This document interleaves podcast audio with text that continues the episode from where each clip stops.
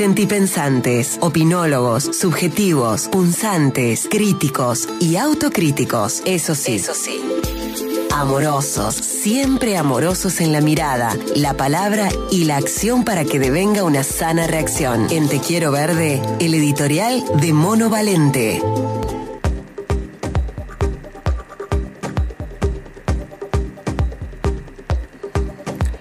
En la capacitación ambiental para periodistas que estamos haciendo junto al Ministerio de Ambiente de la Nación, el último tema que abordamos fue la protección de los bosques nativos.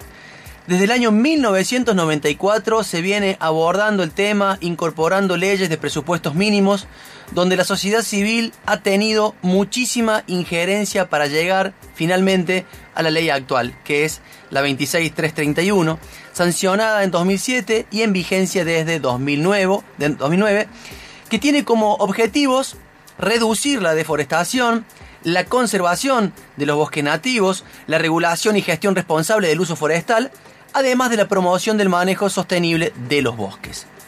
¿Por qué es importante esta ley? Porque proteger los bosques es una garantía de conservación, aparte de un derecho humano de defensa de la biodiversidad, del campesinado y los pueblos originarios que permanecen en esos territorios. Es inconmensurable la prestación de servicios ecosistémicos para la protección y la conservación hídrica que deviene en agentes formadores de suelos que acarrean los bosques nativos, que por cierto absorben gases de efecto invernadero. Atención porque les quiero mostrar algunos números interesantes. El 19% de la superficie continental de Argentina, algo así como 53 millones de hectáreas, son bosques nativos. En el mundo, en el mundo, el 1,4 de bosque nativo es argentino. En Sudamérica, el 6,5. Y les acerco ahora algunos números de Córdoba, que a principios del siglo XX contaba con 12 millones de hectáreas de bosques, algo así como el 70% de su superficie, pero actualmente, según la ponencia que hizo la ingeniera forestal Natalia Di Luca, desaparecieron 11 millones y medio de hectáreas, quedando apenas el 4% de bosque nativo.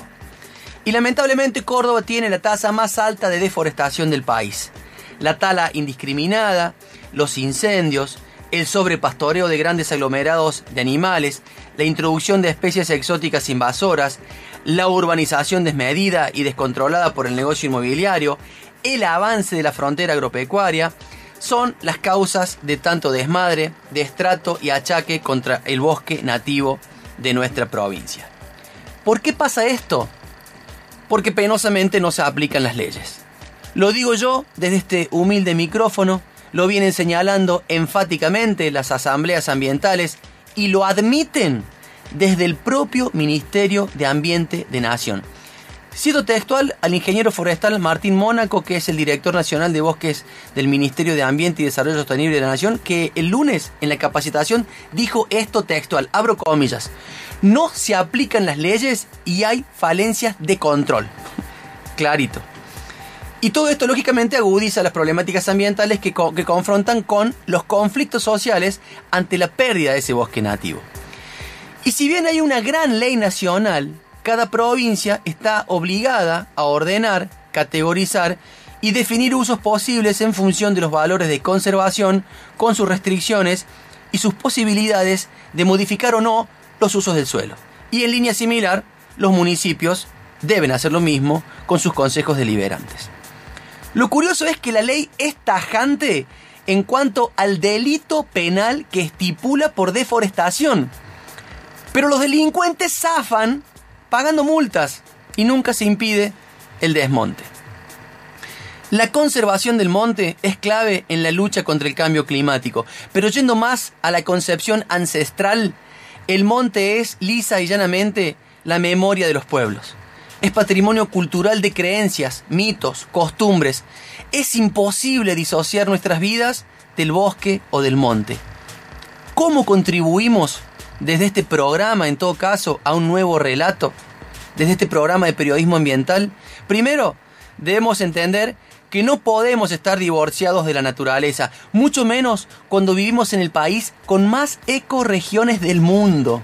Por lo tanto, hay que buscar un equilibrio perdido por años con el propósito de ligarnos a la comunidad donde vivimos. ¿Y qué espera la gente de las y los comunicadores? Seguramente hay pretensiones de nuestros interlocutores por advertir algún tipo de posicionamiento. Estamos con la pacha, siempre estamos con la pacha.